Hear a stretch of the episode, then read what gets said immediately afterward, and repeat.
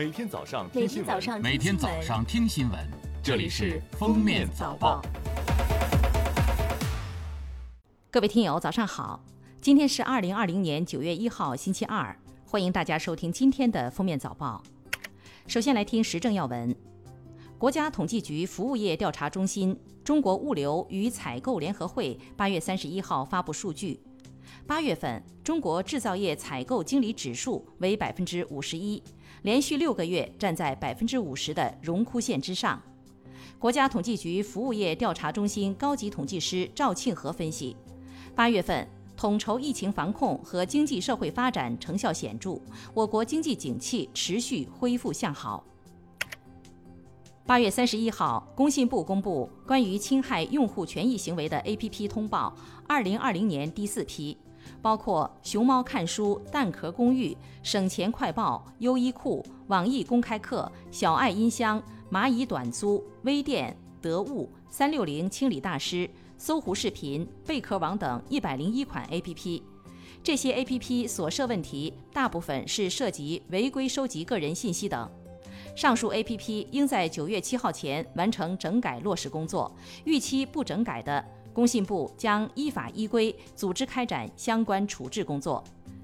此次检测中，应用宝、豌豆荚、小米应用商店等部分移动应用分发平台管理主体责任缺位，对上架 APP 审核把关不严，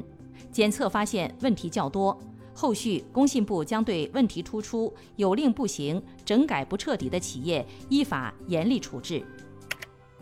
据教育部官网消息，日前，教育部研究制定了《高等学校命名暂行办法》，并正式印发。依据规定，高等学校名称中使用地域字段，原则上不得冠以“中华”“中国”“国家”“国际”等代表中国及世界的惯用字样。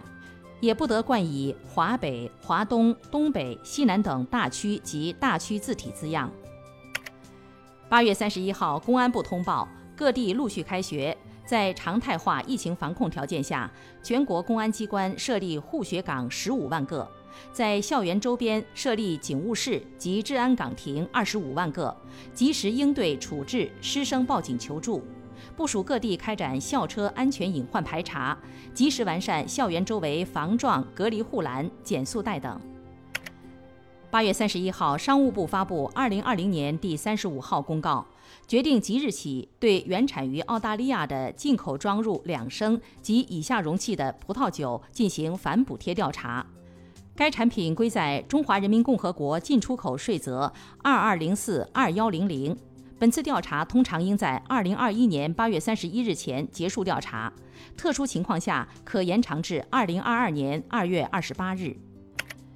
下面是今日热点事件：今天起，又一批新规正式实施，《保障中小企业款项支付条例》九月一日起施行，机关事业单位从中小企业采购货物、工程服务，应当自货物、工程服务交付之日起三十日内支付款项。基本医疗保险用药管理暂行办法九月一日起施行，主要起滋补作用的药品、保健药品、预防性疫苗和避孕药品等八类药品不再纳入基本医保用药的药品目录。道路旅客运输及客运站管理规定九月一日起施行。客运班车在遵守道路交通安全、城市管理相关法规的前提下，可以在起讫地、中途停靠地所在的城市市区、县城城区沿途下客。报废机动车回收管理办法实施细则九月一日起施行，未经资质认定，任何单位或者个人不得从事报废机动车回收拆解活动。日前，福建晋江三人骑马下海救下十二岁男孩的事迹引发关注，其中参与救援的两匹英雄马因此得病，不幸离世。随后，第三匹马将军也出现病症，经中国马会特别医疗组为期十天的精心治疗，现已痊愈。近日，黑龙江某中学十八名学生家长在群内被骗取钱款，共计八千八百九十二元。经查，十六岁的潘某东是广东省茂名市一名中学生，他与同伙利用学生想进群借号玩网络游戏的心理，以需证明被害人是学生身份为幌子，索要班级家长群的二维码。入群后迅速修改头像，群昵称和班主任一模一样，冒充班主任在群内发布通告，以转账的方式收取书本费四百九十元，实施诈骗。最后来听国际要闻，俄罗斯卫星通讯社三十号报道，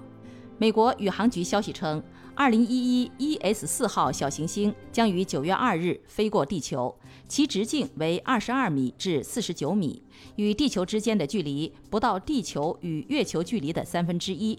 这也是最近十年内离地球最近的一颗小行星。当地时间三十一号，世贸组织总干事阿泽维多将正式离任，提前一年结束原定任期。新总干事遴选程序已于六月八日启动。近年来，美国多次威胁退出世贸组织，并曾反对上诉机构改革草案，致上诉机构最终停摆。还在阿泽维多提出离任后，干扰代理总干事的指定。对此，阿泽维多直言失望。近日，在英国苏格兰举办的特克塞尔羊拍卖会上，一只羊以三十六点七五万英镑的价格被拍出，成为世界上最昂贵的一只羊。报道称，被拍出的是一只特克塞尔品种的羊。这种羊是英国最受欢迎的羊之一。养这种羊主要用于繁殖，特别是因为它们的基因优良，毛发、体格、外形都无可挑剔。它们经常以五位数的价格被出售。近日，厄瓜多尔一对老夫妇被吉尼斯世界纪录认定为世界上年龄最大的夫妇。他们的年龄加起来为二百一十四岁，其中丈夫年龄为一百一十岁，妻子的年龄为一百零四岁。感谢收听今天的封面早报，明天再见。本节目由喜马拉雅和封面新闻联合播出。